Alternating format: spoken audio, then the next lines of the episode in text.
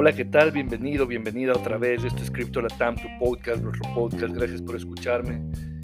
Y bueno, el día de hoy he querido hacer un episodio que creo que es mandatorio después de tantas bajadas constantes de, Bitcoin, de tanto, tanto deterioro en el precio, en el precio desde, lo, desde el mes de noviembre prácticamente hasta la fecha. Ah, ya llevamos medio año, me dirán muchos. Y de ver que tanta gente le ha matado tantas veces al Bitcoin.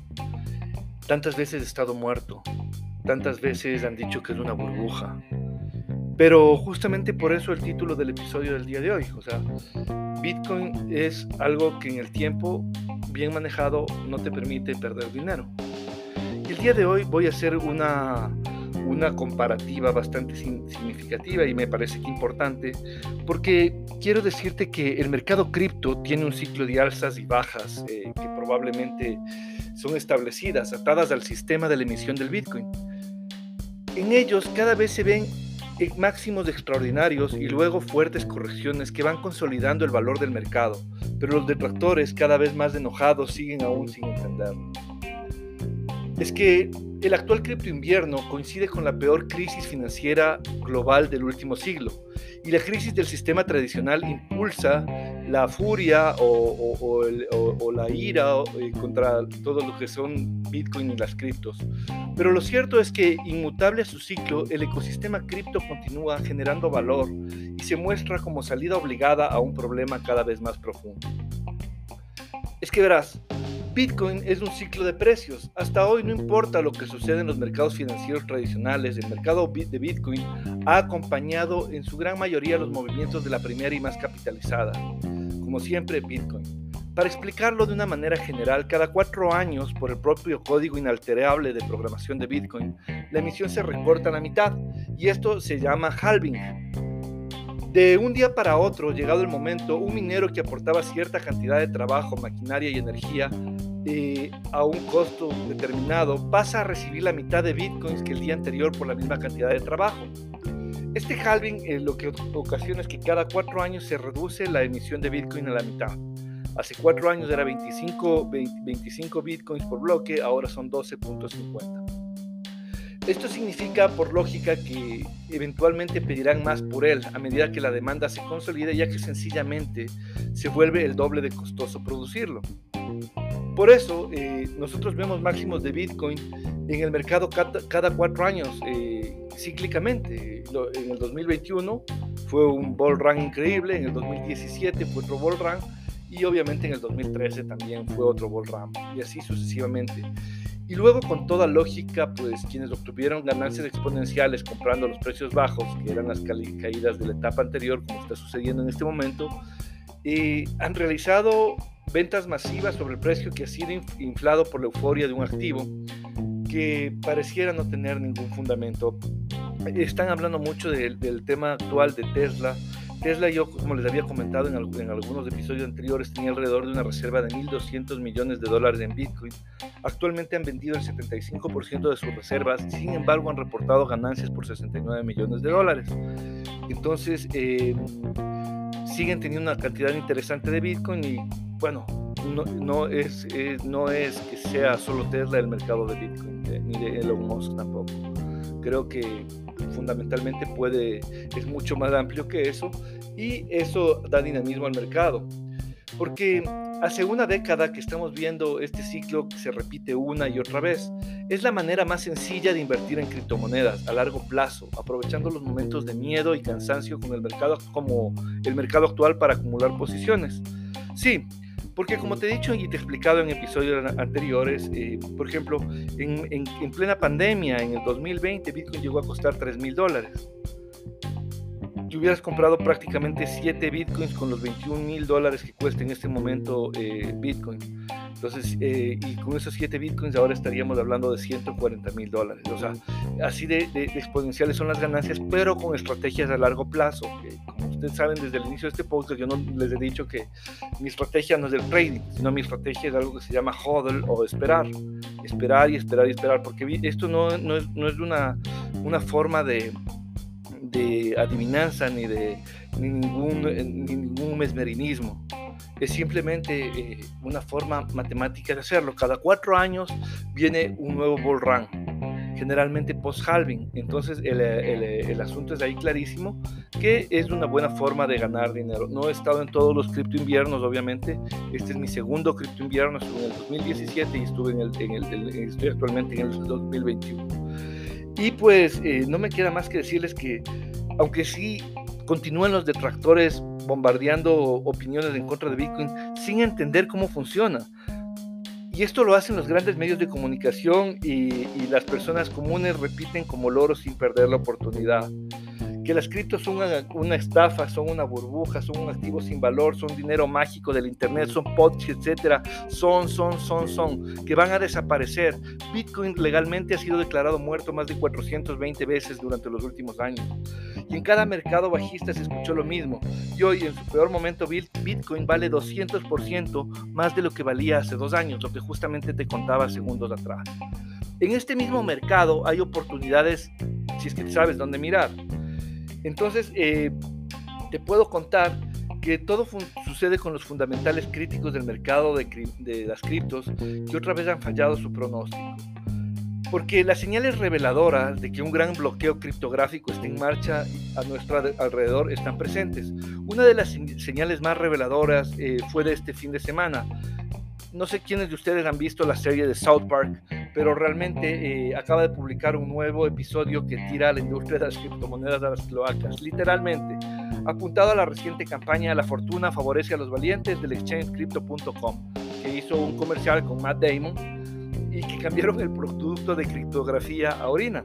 Entonces, sí, es algo muy gracioso, pero debo decirte que por el otro lado, sí nos queda eso, o sea, porque eso queda en el, en el inconsciente colectivo desde hace mucho tiempo creo que es, eh, siendo South Park algo que maneja muchísima inteligencia desde mi punto de vista, creo que golpear una industria en las profundidades de un mercado bajista no es tan inteligente como para los estándares que nos tiene acostumbrados. Personalmente me parece más divertido que el mundo todavía eh, confíe el, eh, el, el dinero a la a los tipos normales, a los bancos y todo eso me parece graciosísimo, porque eh, la buena comedia golpea hacia un punto, no arriba, sino hacia abajo. Y por ejemplo, un economista dice que se llama Paul Krogan, dice sobre la inflación que con el debido respeto, obstaculizar la economía durante dos años e imprimir más de 7 billones fueron signos obvios. Casi todos sabían que se avecinaba inflación, excepto aparentemente los encargados de economía. Imprimieron 7 billones de dólares los dos últimos años y nadie habló de la, de la inflación que, estaba, que, era el riesgo latente que podía pasar con eso. Solo todos los grandes economías del mundo se dieron la vuelta y se hicieron los locos. Porque, como te decía, he estado en cripto desde fines del 2016 y cada mercado alcista saca a relucir su variedad habitual de charlatanes, de apostadores, de acaparadores de dinero y de estafadores. Francamente, mucho de eso es un montón de basura. Sin embargo, yo siempre veo a la industria correlacionando las malas partes de las criptomonedas y eso es un error. La mayoría de estas personas son críticos de las criptomonedas desde hace mucho tiempo y por lo general les interesa patearlas cuando están caídas. Se deleitan con las caídas de precios como una reivindicación de su punto de vista de un mercado bajista. Lo que me hace pensar siempre qué tipo de persona horrible disfruta que otras personas sufran pérdidas que otras personas quiebren, que otros bolsillos se vean muy golpeados porque en cualquier momento, estos son inversiones al fin y al cabo, me ha sucedido a mí, he perdido también dinero, pero también he ganado dinero. Más o menos la primera vez que yo entré a Bitcoin eh, estaba alrededor de 1.600 dólares. Y ahorita que está más de 20 mil dólares, estoy hablando de que pucha, debe ser un crecimiento aproximado de no sé, más de 15 veces. Y cualquiera que ha estado invirtiendo más en él durante más de dos años, probablemente ya haya ganado una cantidad decente de dinero. Incluidos muchos de estos eh, amigos y amigas a ti que me estás escuchando, espero que hayas ganado algo de dinero en los casi año y medio que llevamos este podcast. Nos ha tocado un cripto invierno muy fuerte, pero igual te sugiero que mantengas tus posiciones porque viene un, un verano. Y si ya vendiste, pues debes asumir el riesgo de vender con pérdida.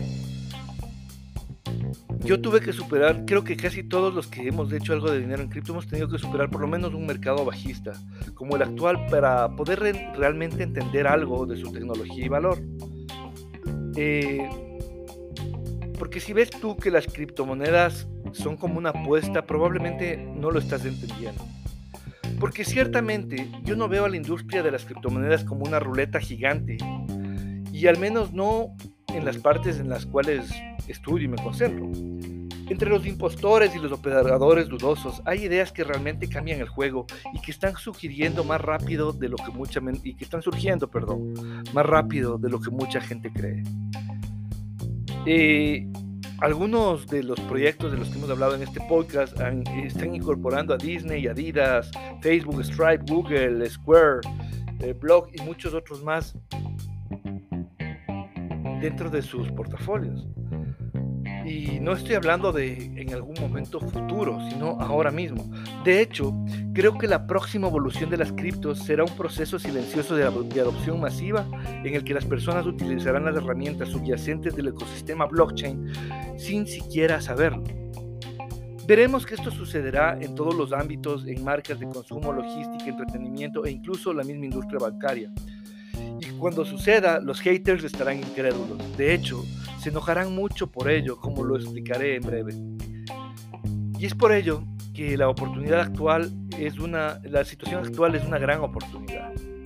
A medida que se burlan, ridiculizan y se ríen de la industria de las criptos, el valor que se ofrece a las personas y que se toman su tiempo para comprender lo que realmente está sucediendo es inmenso. De hecho, eh, esta es la etapa donde se pone todo muy interesante, porque primero, primero, y me ha sucedido, se burlan de ti.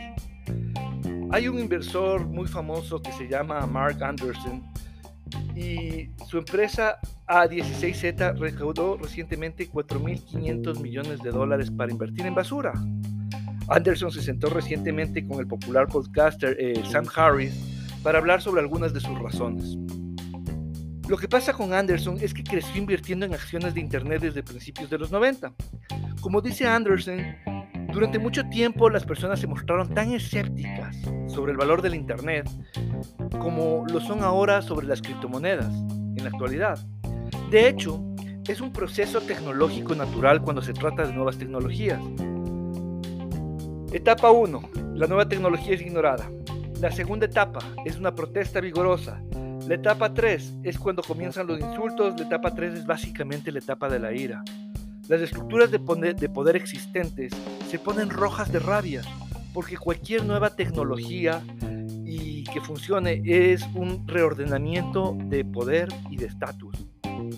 Y creo firmemente que esta última etapa, la etapa de la ira, se está acercando pronto. Porque en este momento, los reguladores, los bancos centrales, los intermediarios del poder, del gobierno, todavía creen que tienen el control. Sin embargo, este control parece que está más débil que nunca. Las masas están presenciando el fracaso de un sistema burocrático que busca controlar el dinero, la energía, los mercados y todo lo demás. Y tiempo atrás, eh, el, economista, el, economista austríaco Ludwig van Mises eh, hace más de dos siglos exactamente, eh, dice que los sistemas monetarios siempre se destruyen a sí mismos. El auge definitivamente no puede continuar indefinidamente porque hay dos alternativas. O bien, los bancos continúan la expansión del crédito sin restricciones y provocan así aumentos de precios cada vez mayores y una orgía de especulación cada vez mayor que como todo lo demás, como todos los demás casos de inflación, ilimitada termina en un boom de ruptura e incluso en un colapso del sistema monetario y crediticio. O los bancos se detienen antes de llegar a este punto, renuncian a una voluntariamente a una mayor expansión del crédito y provocan así la crisis. Y la recesión es lo que sigue en ambos casos. En cualquier lugar del planeta donde me estés escuchando, porque Crypto Latam se distribuye en más de 50 países a nivel mundial, pues debes saber que la recesión que estás, estamos sintiéndola, porque creo que a menos que vivas en una e, en ciertos países que, que no, no, sienten tanto la inflación, pues la estamos sintiendo en tu país y en el mío. Hemos visto a los banqueros centrales jugar de primera mano desde la gran crisis financiera del 2008 ahora parece que están dando oportunidad a la segunda opción. Pero este es un momento peligroso para ellos y la continuidad de su existencia. Porque a medida que los efectos de esta represión financiera se filtran a la gente común, cosa que ya está sucediendo, mi opinión es que pronto parpadearán con fuerza y revertirán el curso para evitar una posible recesión. La perspectiva de una turba enfurecida clamando por sangre será demasiado grande para que ellos y sus amos políticos la soporten. En resumen, reiniciarán el gran auge de la impresión de dinero de la última década y media. Y esta vez destruirán absolutamente el sistema monetario que existe basado en el crédito de una vez por todas. Y no solo eso, también de las cenizas continuará renaciendo la única clase de activos que no está en deuda y no está atada a este sistema muerto. Un nuevo sistema monetario basado en Bitcoin y que funciona con tecnología criptográfica. Los números están ahí, frente a los ojos de todo el mundo. Los bancos centrales que generaron la inflación con políticas monetarias excesivas e irresponsables hoy no pueden controlarlas. Los grandes dueños del dinero acumulan cada vez más mientras las personas acceden a cada vez menos. Y sí, algo como una guerra sucede en este sistema tan debilitado, no hay instrumentos para controlar sus consecuencias. Este problema, que pareciera estar llegando a un punto límite sin encontrar solución, y la solución ya está aquí, ya está aquí, ya la estamos viviendo. Si tienes un portafolio cripto, si has podido comprar en Bitcoin, si has visto eh, cómo, cómo pueden crecer tus, ah, eh, tu, tu, fiat o cómo puedes entrar en un nuevo sistema monetario, está aquí funcionando entre una minoría de personas. Y esta minoría de personas es rechazada con toda la ira del status quo y de los poderes fácticos de siempre. Muchos rechazan la evidencia y la oportunidad está abierta a cualquier persona con visión que vea que todo lo que ha hecho cripto hasta hoy, desde que Bitcoin apenas fue creado y se regalaba, se regalaba, como te contaba en capítulos, capítulos anteriores, 10 años después tiene un valor de 20 mil dólares por unidad. Irónicamente, a veces la fortuna puede favorecer a los valientes después de todo. Ha sido un enorme placer, si me estás acompañando hasta aquí, compartir contigo el día de hoy. Realmente este podcast tiene por, por visión y mi única visión es contribuir a que todas las personas de, de habla hispana se inteligencien mucho mejor sobre temas de Bitcoin, criptomonedas, Web 3.0, blockchain NFTs, todo lo que yo pueda dar con mi contingente de estudio, para que de esta manera seas uno de esos pocos valientes, de los que estamos acá, de los que creemos que puede haber un mundo mejor y de los que todavía vemos sol en el horizonte. Gracias por acompañarme, deseo que a partir de este instante tengas un momento genial. Y recuerda que este es Crypto Latam, tu podcast, nuestro podcast. Nos vemos pronto.